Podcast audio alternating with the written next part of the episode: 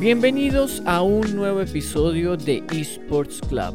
Sé que estuvimos un par de semanas un poco ausentes, pero esto fue solamente para darnos un tiempo de descanso, respiro y reflexión después de estos años y estos meses tan complicados para todos. En la edición de hoy aprovechamos la participación y representación de Crew Esports en el evento de fin de año de Valorant, donde la escuadra latinoamericana deberá revalidar su supremacía frente a los mejores equipos del mundo en Champions nuevamente en Berlín. Para hablar de esto nos acompaña Rodrigo Onur Dalmagro, coach de la escuadra de Valorant de la organización argentina, quien nos contará sobre su año a cargo del equipo, sus aprendizajes y su carrera como entrenador y adelanta los escenarios para superar en el evento. Un placer tenerte por acá, Onur. Bienvenido a Esports Club. Bueno, eh, muchas gracias por la invitación. Eh, la verdad que es un honor para mí estar acá. Es la primera vez que hago este tipo de formato de podcast, pero estaba muy entusiasmado. Espero que salga una linda conversación. La idea de esto es conversar, es conocerte, que nos cuente desde tu perspectiva todo este año al mando de, de Crew Esports, de tu carrera. Hace ya varios años llegaste como jugador de Smite y Counter-Strike. En Smite llegaste a competir a representar a Latinoamérica en un mundial de Smite. Luego de esto das el paso a lo que es la dirección técnica.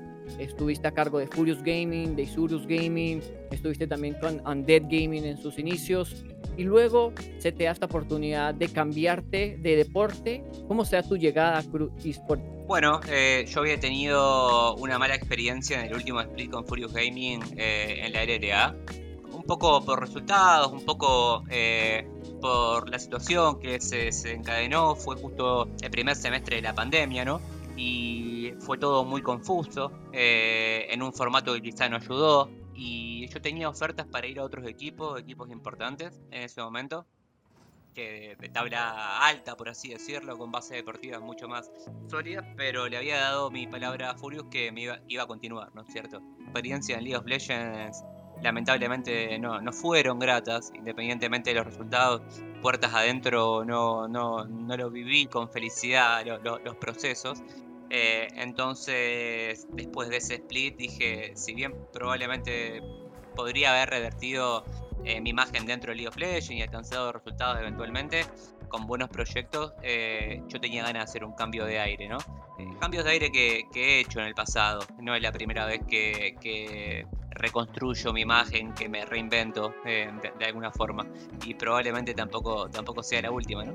Dentro de tus inicios como técnico, tenemos que obviamente devolvernos más allá en el tiempo. Llegaste a una escuadra de Smite a representar a Latinoamérica como jugador en este mundial. ¿Qué aprendizajes te dejó ser jugador primero antes de dar este paso como entrenador?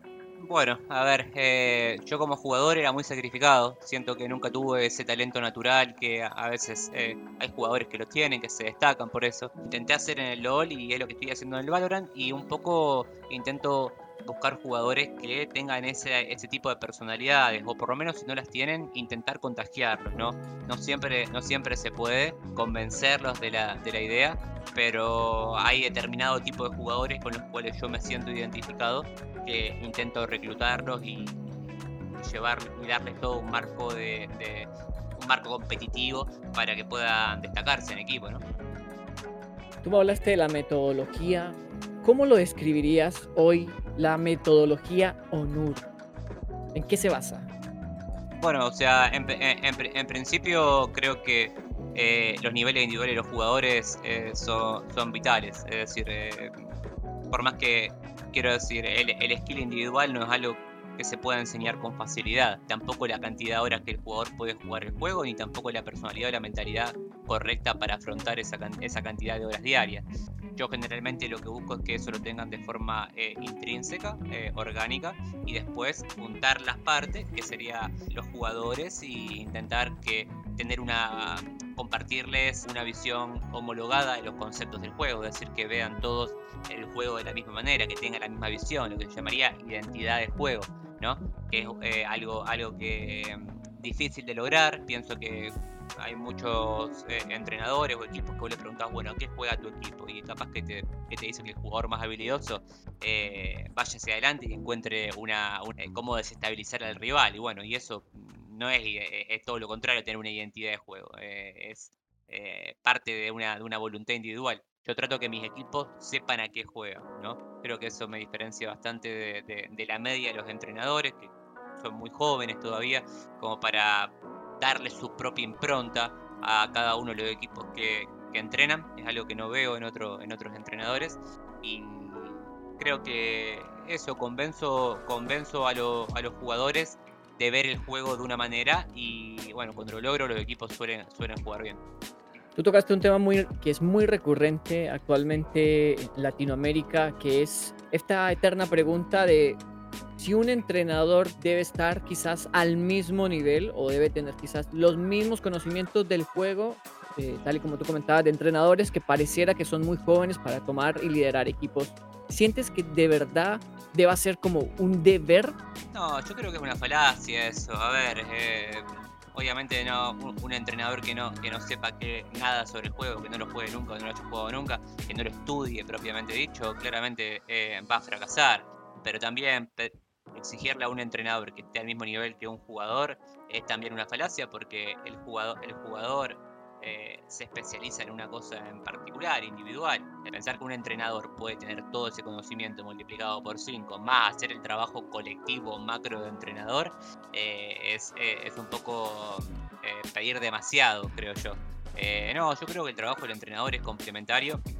Sí tiene una gran responsabilidad en la parte, en, cómo junta las partes, es decir, en que el equipo juega algo, que tenga una identidad de juego, como, como mencionaba antes, y un poco es, confiar en, es, es, un ida y vuelta, ellos tienen que confiar que el entrenador es la autoridad dentro del equipo y quien determina, y, quien determina eh, eh, las metodologías de trabajo y, la identidad del equipo y el jugador es, es eh, el piloto, es, es quien recoge todas esas recomendaciones del, del entrenador y, la, y, las pone en ejecución, por eso, como decía antes, es un ida y vuelta me pongo a pensar ahora con esto que tú dices, tú a través de tu carrera has tenido que irte de alguna manera ajustando a estos cambios que has tenido, porque claramente no es lo mismo jugar Smite, eh, Counter Strike, League of Legends o Valorant. Yo siento que desde afuera conformar a un equipo con diferentes contextos, con diferentes habilidades, debe ser demasiado complejo. ¿Cómo se logra esta empatía, esta sincronía en un grupo de personas tan diferente en muchos aspectos? Bueno, la, experiencia ayuda, es decir, eh, probablemente en mi primer año como entrenador eh, no tenía las mismas capacidades que tengo ahora para eh, unir un equipo y, hacerlo funcionar. Creo que fui ganando flexibilidad en, en ciertos sentidos. Creo que al principio tenía buenas bases teóricas sobre, el juego y esta metodología de trabajo, este sacrificio, pero creo que no era tan eh, flexible a la, hora, de entender las necesidades y las limitaciones de las personas con las que, que estaba trabajando. Por ahí yo quería que todo se parezca a mí, ¿no es cierto? Y todo eh, no, puede, no puede ajustarse a la, a, la semejanza de uno, ¿no? Entonces entendí que las personas los jugadores tienen, tienen, tienen virtudes y defectos y bueno, mi trabajo es eh, sacar lo mejor que tenga con eso, no de repente si no está de la mano de mis expectativas, eh, romper lo que, lo, que hay, ¿no? Y bueno, creo que, eso lo fui ganando con la, con, la experiencia a medida que fui eh, transitando como, como entrenador. Eh, errar en los proyectos, ¿no? Errar, errar es, muy importante. Yo cometí muchos errores en mi, primera etapa en Isurus, en mi segunda etapa de Furious, y lo sigo cometiendo al día, al día de hoy ahora creo que coinciden más aciertos que, errores, pero cosas que me equivoqué en el pasado, eh, hoy las puedo, las puedo ver con claridad y definitivamente no las, no las repito en los, eh, en los nuevos proyectos. Claramente uno poder también saber decir, bueno, la verdad es que esto lo hice mal, creo que también es parte del aprendizaje de uno también como un profesional a cargo de un equipo, como también como persona. Hay muchas cosas que nos van modificando y, uno también va creciendo con el paso del tiempo. Y yo creo que tú lo has visto efectivamente en toda esta gran cantidad de equipos que has estado y en todos estos contextos que, que, has vivido, te ha tocado dirigir jugadores de diferentes nacionalidades en diferentes partes de Latinoamérica y en diferentes contextos. ¿Cómo describirías que es el jugador latinoamericano? Siento que me han tocado eh, jugadores complicados. Eh, también los he elegido yo los jugadores complicados, porque a veces hay como una correlación entre lo complicado que son de personalidad o la indisciplina que tienen como profesionales y la habilidad que tienen, ¿no es cierto? Lamentablemente muchas veces eh, hay una correlación entre eso. Yo siempre intento, como mencionaba antes, de jugar, de, reclutar o de juntar a los mejores jugadores en términos de habilidad posible y no, y no pienso tanto eh, o pongo en en un plano secundario eh, la armonía del equipo o, el sentido del equipo o cómo se trabajaría en el día a día, etc. Entonces pienso que, eso a veces en los grupos eh, ha hecho que trabaje con grupos extremadamente complicados, porque cuando tenés solamente ya tenés un jugador que es complicado, ya eh, imposibilita el trabajo el curso natural del trabajo diario, eh, basta con, con, uno solo como para que, que, las cosas empiecen a complicarse. Y no, y creo que el jugador latinoamericano se puede decir justamente que estamos en una etapa de profesionalismo. Los jugadores que estamos profesionalizando ahora, que tienen 18 años en adelante, no, no vienen siendo semiprofesionales desde los 12, 13 o incluso más chicos, ¿no es cierto? Y, y esto es un problema porque se profesionalizan de un año para el otro, cosa que en los otros deportes no, sucede, es decir, los, jugadores suelen eh, tener una etapa más larga de, de amateurismo o semiprofesionalismo. Eh, por ejemplo, yo va el caso del fútbol, cuando, cuando empiezan desde lo, quizás desde los 6 años o a, o a semiprofesionalizarse a partir de los 13 y pasan por una serie de, canteras de, de, los equipos en los cuales les enseñan valores, respeto a la autoridad, eh, eh, ética de trabajo. Entonces nunca, no sucede que cuando a los 18 años debutan en primera quizás ya se van trabajando en grupos eh, hace una década, ¿no es cierto? Desde, desde el amateurismo total desde el, al semiprofesionalismo. Y hay cuestiones, por ejemplo, del respeto a la autoridad, a la autoridad dentro del club, a las instalaciones del club, a, a lo que es el staff deportivo, al entrenador, etc. Entonces resulta que muchas veces son, son eh, chicos con talento para el juego, pero le, está, le falta todo lo que es eh, eh, la estructura mental, toda la, prepara toda la preparación como profesionales, ¿no es cierto? La ética de trabajo se, vea, se ve afectada por este, por este proceso espontáneo, ¿se entiende? ¿A quién responsabilizamos de que hoy quizás este profesionalismo apurado, llamémoslo así, y en un año te conviertes en el mejor del servidor y tienes una cantidad de ojos apuntándote interesados. ¿Cómo se desarrolla estas habilidades de los jugadores? ¿Es responsabilidad entonces del jugador? ¿Es la organización deportiva quien debe entregarle y brindarle estas herramientas o este conocimiento para que a un par de años el jugador tenga una, una evolución en su, en su crecimiento profesional? Es curioso eh, porque eh, en mi experiencia en las organizaciones que, he estado hasta ahora, cuando un jugador eh, tiene una falta, una falta de profesionalismo, una falta de disciplina, obviamente es un momento incómodo en el que ninguna organización se, quiere ver, pero lo que sucede es que tienden a mirar hacia, hacia otro lado o a, patear, o a patear el problema hacia adelante las organizaciones porque tienen como miedo, entre, entre comillas, que, el jugador eh, se ponga peor, por ejemplo, eh, o empiece a jugar peor los torneos, o empiece a practicar con, peor predisposición. Básicamente que le tome, que le secuestre eh, el, equipo en algún, en algún sentido, entonces no termina tomando las medidas que saben que son correctas pensando el corto plazo, pensando el beneficio, el beneficio del corto plazo. Y en mi experiencia, eso en el mediano o largo plazo eh, vuelve peor, porque estás mandando un mensaje eh, que no querés mandar al seno de un equipo, que es que las, que las eh, acciones no tienen consecuencias, ¿no es cierto? Entonces, una vez que empezás a torcer ese barco con, con, con, decisiones utilitaristas, por así, por así decirlo, es muy difícil eh, reencauzarlo, ¿no es cierto? Y se vuelve una especie de, eh, de círculo vicioso en el cual las actitudes de ese jugador o de otro que lo, presenció vuelven, vuelven a, ocurrir y las charlas se vuelven redundantes, eh, repetitivas y genera toda una frustración que termina con el equipo eh, estancado en el tiempo. La obligación del jugador, la responsabilidad del jugador es brindarse al equipo y brindarse al entrenador en las al 100% en las cuestiones que, este le pide.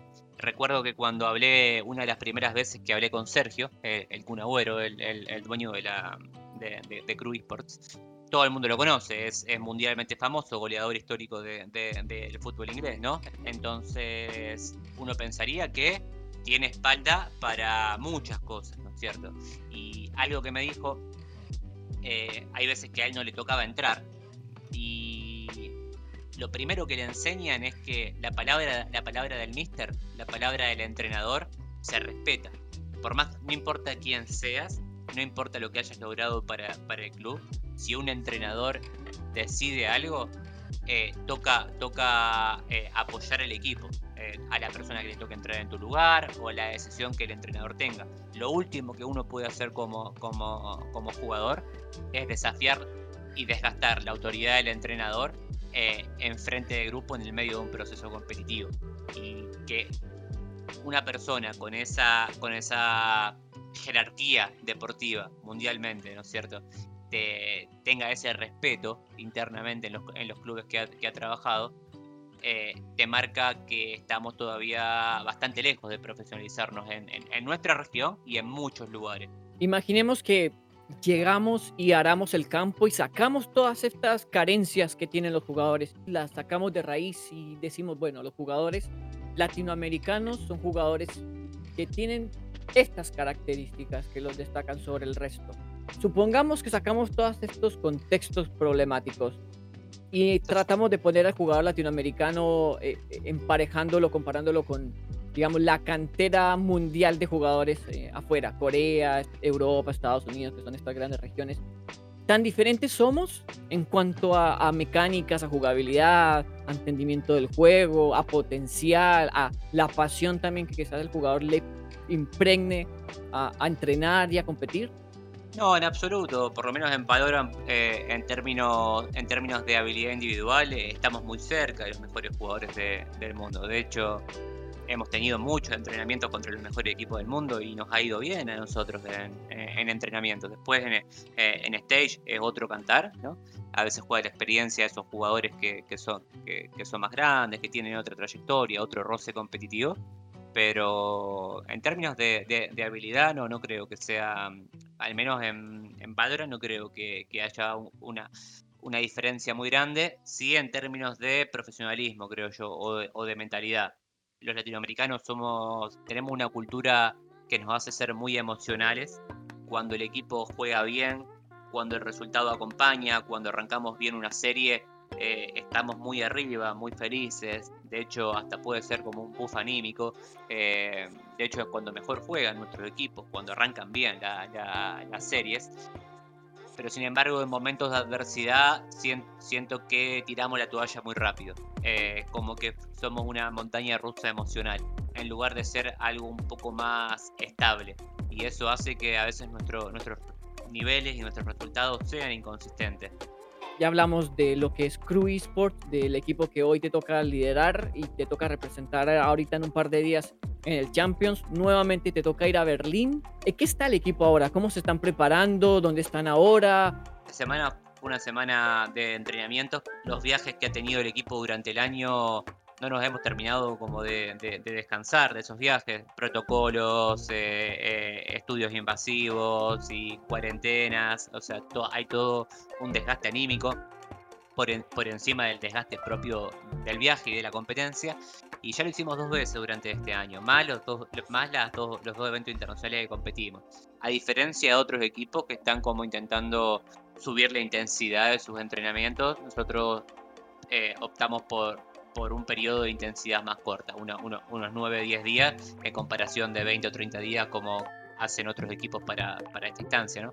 Durísimo para la escuadra. nuevamente van a estar allá en, en Alemania disputando con muchas escuadras que ya han tenido que, enfrentarse previamente. En el grupo B, a Cruz le tocó con Sentinels, a Furia de Brasil y a Team Liquid. Al parecer se ve un grupo difícil. Definitivamente es un grupo difícil porque independientemente que los nombres exigen respeto, creo que eh, Liquid en particular, desde que salió eh, Cryptix y entró Nivera, eh, son un equipo más fuerte en este momento del que, era, del que eran antes. llegan en un buen momento, de hecho la, el Last Chance Qualifier europeo lo ganaron de punta a punta, fueron muy superiores al resto de los equipos.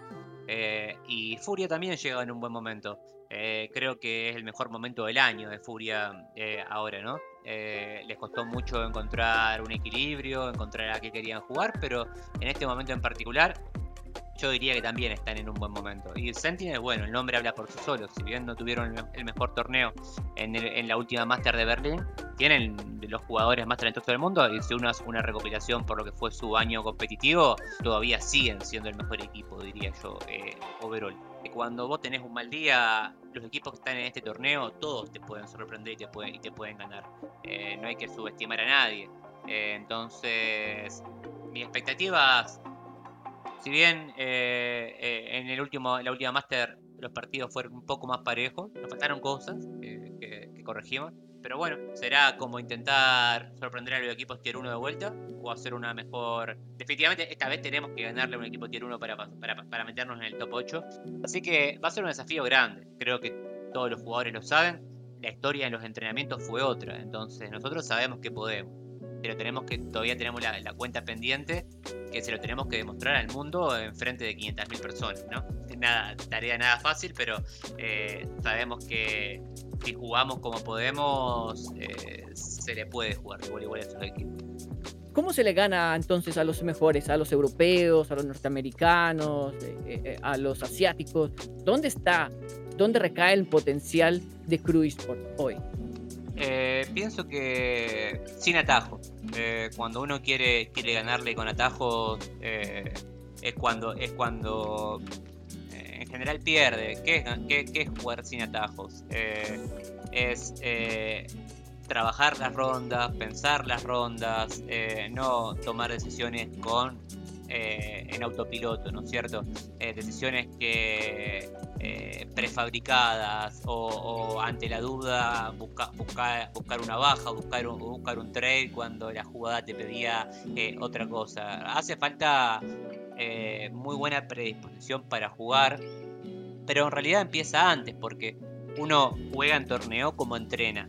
Y si vos entrenaste mal tres meses, seis meses, un año, un año entero, probablemente el torneo es una consecuencia de la forma en la cual vos entrenaste.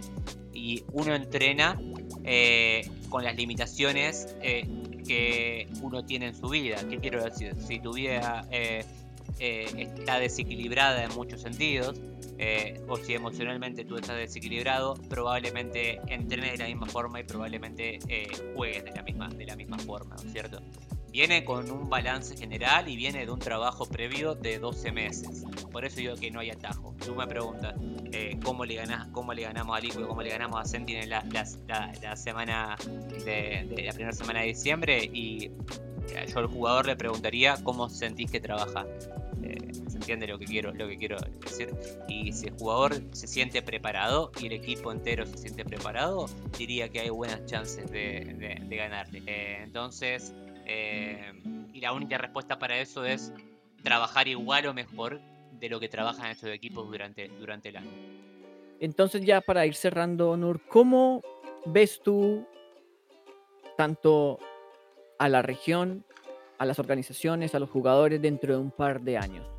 llegaremos a ser una región consolidada, profesional, que cultive buenos jugadores y que las organizaciones también tengan una buena conducta para ir desarrollando potencial competitivo? ¿O la verdad es que todavía nos falta mucho que lograr? Yo creo, yo creo que sí. O sea, soy optimista con el futuro de la región, con el futuro de los eSports en el mundo. Eh, soy optimista. Eh, cada vez más los equipos de nuestra región eh, tienen, tienen más recursos y con los recursos pueden, pueden hacer cosas en favor de los equipos que para capitalizarlo en medio, por medio de resultados. Por ejemplo, hoy nosotros estamos en Crew y si hubiésemos necesitado tres bootcamps al año, uno antes de cada torneo, el tiempo que nosotros hubiésemos querido, los hubiésemos tenido. Lo que no teníamos es el tiempo o la energía para hacerlo, pero los recursos eh, estaban y están y siempre están a nuestra disposición para seguir agrandando staff, eh, trayendo jugadores, es decir, no hay, no hay restricción eh, de Estado, cosa que antes en el pasado sí la había. de hecho, cuando en la época hablábamos de la época que me, me tocó competir a mí, eh, a veces eh, lo hacíamos por, los viáticos, es decir, cuando representábamos a organizaciones, las organizaciones nos pagaban los viáticos, que era la comida, y, si nos podían ayudar en alguna otra PC, eh, y no mucho más que eso. Hoy por hoy siento que las organizaciones ya son empresas y que pueden apoyar a los equipos de muchas otras maneras, no solamente en salarios, sino en, infraestructura. Y creo que es cuestión de tiempo. ahora, antes, creo que antes faltaban recursos, e ideas y ahora faltan eh, eh, visiones. ¿Qué hacer con esos recursos? ¿Cómo armar proyectos eh, con bases sólidas que, que, consigan resultados consistentes en el tiempo?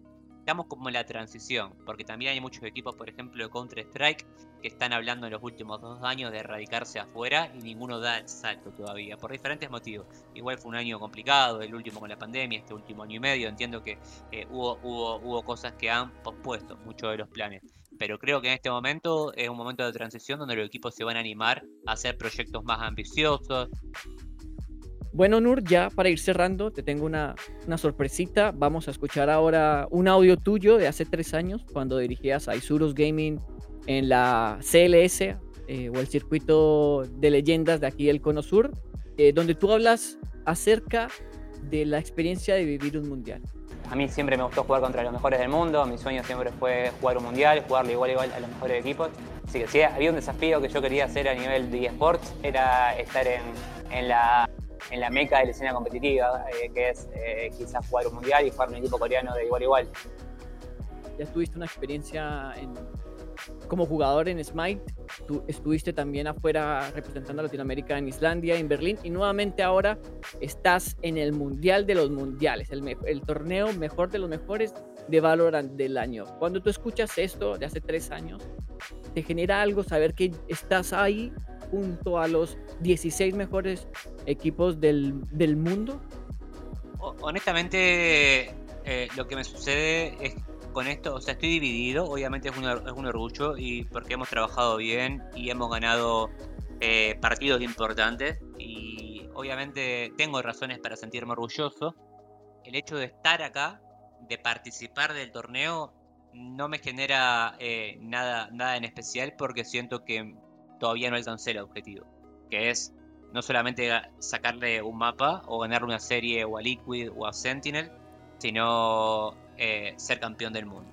Un placer siempre poder compartir contigo, que nos cuentes desde tu experiencia todos los diferentes conocimientos y los diferentes aprendizajes que has logrado a través del tiempo. Para uno que es aficionado a los esports o al deporte tradicional, muchas veces se le hace ajeno lo que pasa a la interna de un equipo. Uno a veces también tiene mayor facilidad para criticar y cuestionar al trabajo de las organizaciones deportivas de la región. No siempre uno tiene que ser tan ácido quizás al momento de decir que esta organización lo hizo bien o lo hizo mal, desearles lo mejor de los éxitos a Crew allá en, en Berlín. Así que nada, esperamos que para la vuelta podamos conversar un poquito, tenerte ojalá con alguno de los chicos para también eh, disfrutar y que nos cuenten cómo fue esa experiencia allá en Alemania. Te agradezco por el espacio, fue una conversación muy amena, pasamos por todo, por, todos los lugares, así que por supuesto, eh, si me invitan estaré, estaré nuevamente después del torneo con gusto y hablando sobre, sobre todo con la mayor eh, sinceridad y transparencia posible. Perfecto, muchas gracias Honor nuevamente y siempre bienvenido a eSports Club. La conversación con Onur nos dejó en claro lo importante que es la experiencia al momento de tomar a cargo equipos competitivos. Es clave tener conocimiento del deporte, pero aún más poder brindar herramientas y rutinas a jugadores para encauzar las acciones hacia los objetivos que el grupo se propone. Los logros obtenidos por Crew Esports durante este año dan luces de lo relevante que es aplicar los aprendizajes del deporte tradicional a las nuevas generaciones de atletas digitales y cómo las organizaciones deben tomar las riendas para desarrollar talento y nivel competitivo. Muchas gracias a todos por ser parte del club. Nos vemos en una próxima edición con más entrevistas y conversación junto a los protagonistas de la escena hispanohablante de esports. Hasta la próxima.